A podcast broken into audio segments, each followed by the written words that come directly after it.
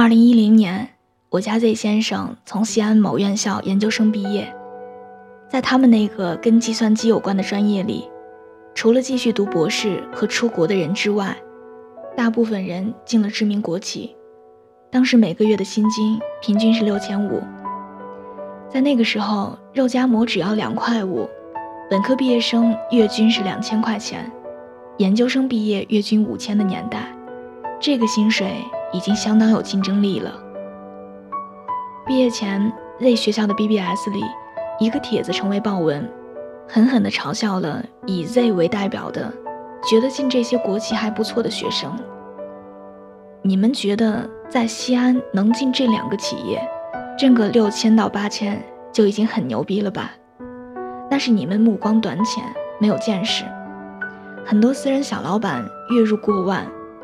别太把进入这两个公司当回事儿，毫无疑问，底下一片骂声，说楼主肯定是进不了这两个企业，在这儿贩酸葡萄心理。我饶有兴趣的看完这个帖子，和 Z 讨论起关于什么样的工作才是好工作的话题。我和他的三观比较接近，都认为，对于毕业生而言，第一份工作，平台很关键。我当然知道，私企小老板一年十几万，简直是小意思。何止小老板，我家门口卖煎饼的老两口，我帮他们粗算过，都起码月入过万了。可问题是，对于大部分在校的工作经历仅限于帮导师做项目的应届生来说，你有那个实力，一毕业就开一家可以盈利的公司吗？就算你去卖煎饼果子。你能保证搞定城管、税务等等这些需要打通的关系吗？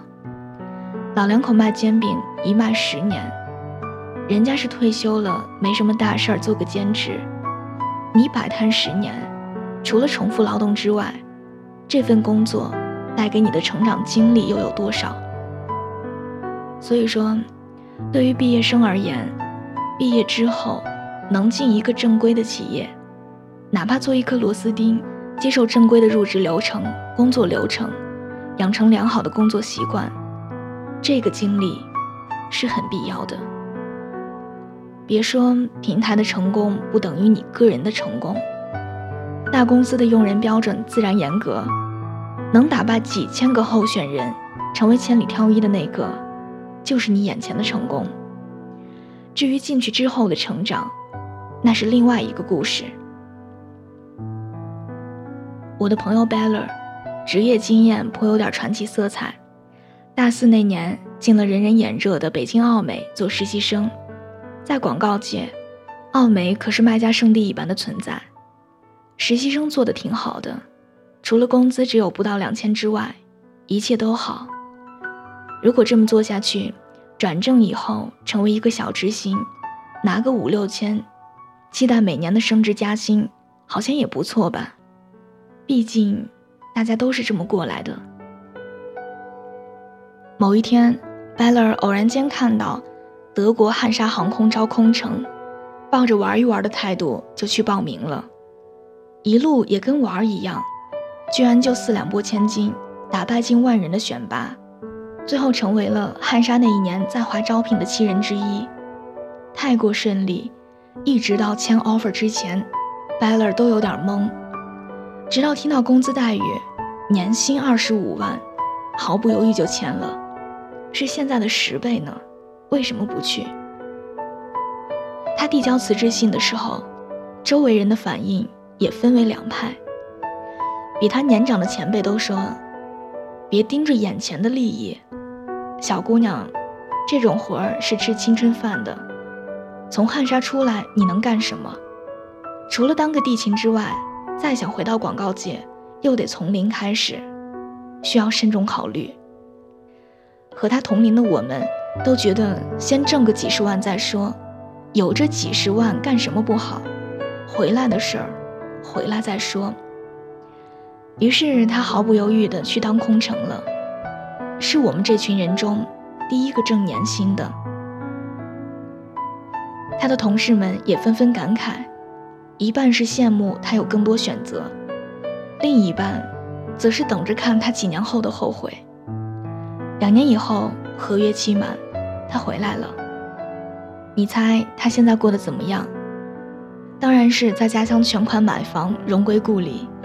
什么目光短浅，青春饭？说这些话的人，你们去当过空乘吗？你们挣上年薪了吗？你们坐过飞廉价航空的国际航班吗？自己的精力有限，却一点都不妨碍这些人好为人师，诲人不倦。幸好他当时没有听那些人。这段传奇的经历是对 Beller 个人素质的最好证明，加上以前在奥美的良好背景，Beller 很快的找到了一家大的跨国公司做市场策划，薪水比当空乘的时候还要高。Beller 还因为这段经历结交了几个关系特别好的同事，其中一个同事后来入了美国籍，托同事的福。Beller 的孩子也在美国出生。其实这也是成功人生的另一种打开方式。那些所谓前辈的劝告，未必是正确的。他们都没有走过这条路，怎么可以凭空判断这条路的前途是平坦还是荆棘丛生？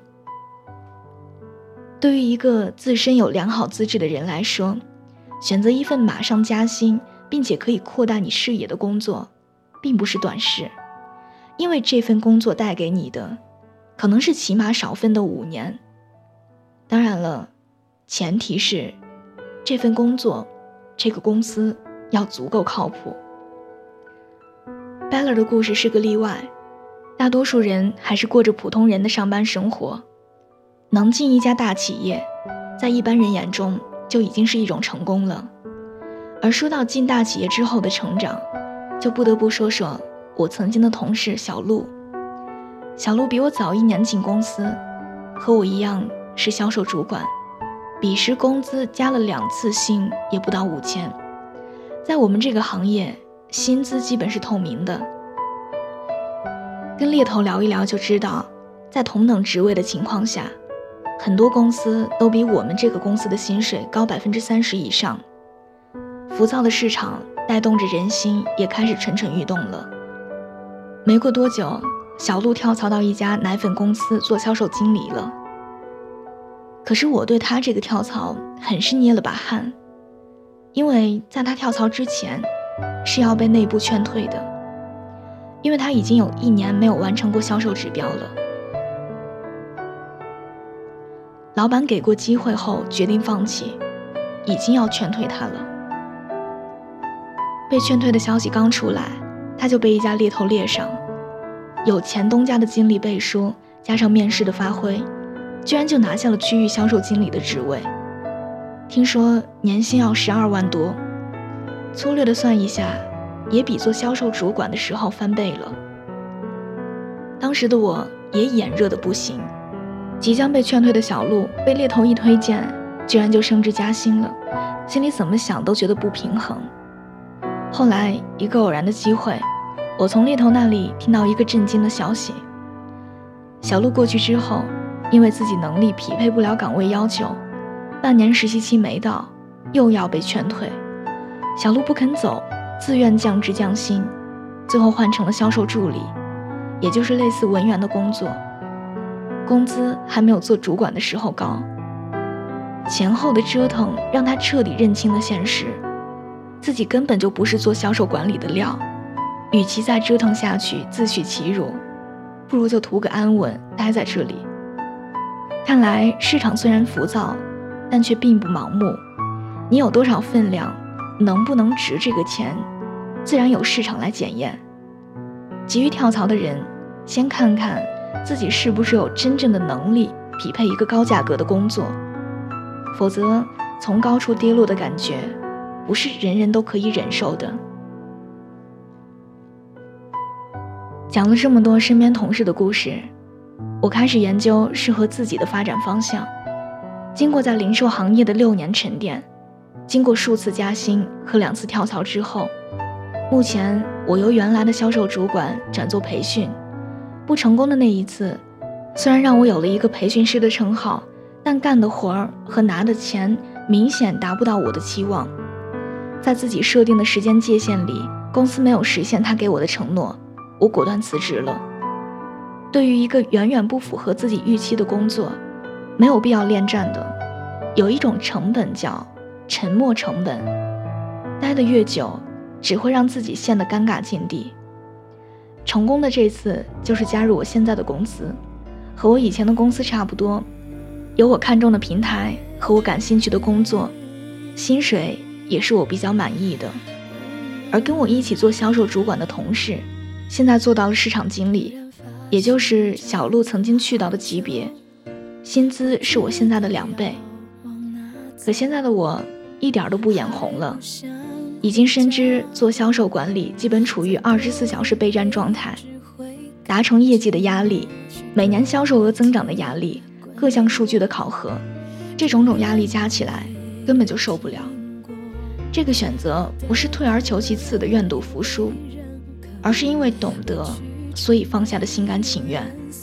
所以你问我，多少钱的工作才算是好工作？这个问题其实没有答案的，我并不想说适合自己的就是最好的，因为可能你也不知道哪个更适合自己。有的人觉得可能卖卖煎饼比坐班强，有的人可能觉得在大的广告公司待的挺好的，而有的人也许会认为我有能力驾驭升职后的工作，有人却觉得靠近核心业务部门最重要。这些。都是你可以拿来探讨的点。我想说的是，在确定了可以选择的范围中，当然是钱越多越好的，因为这其中对个人能力的肯定和要求，自然不言而喻。只是，在这个选择背后，你真的想清楚了吗？这份工作的背后，需要你付出的努力和代价，你可以做到吗？像 Beller 那样挣完快钱以后的转型和回归，你考虑好了吗？如果答案都是肯定的，那就朝着那个高薪的工作努力前进吧。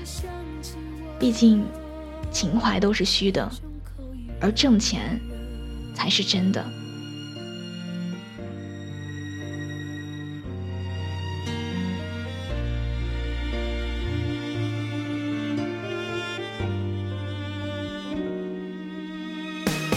许多话题关于我，就连我也有听过。我想我宁可都沉默，解释反而显得做作，也把信仰从白剥落，拿掉防卫，剩下什么？为什么脆弱时候想你更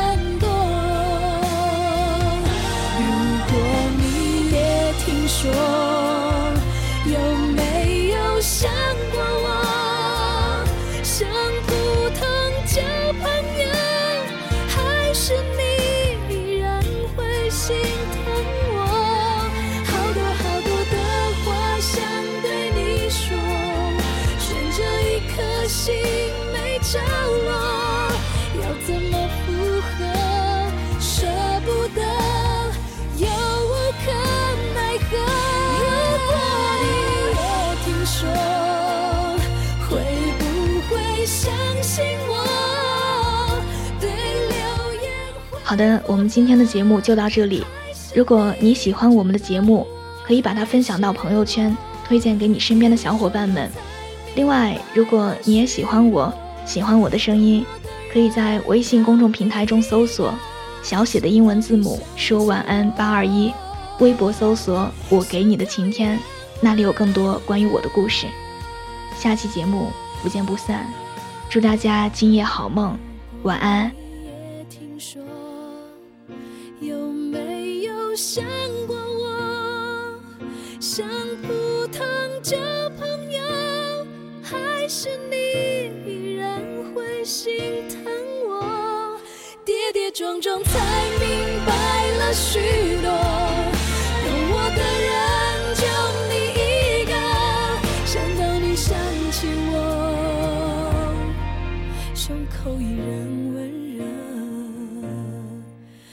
如果你想起我，你会想到。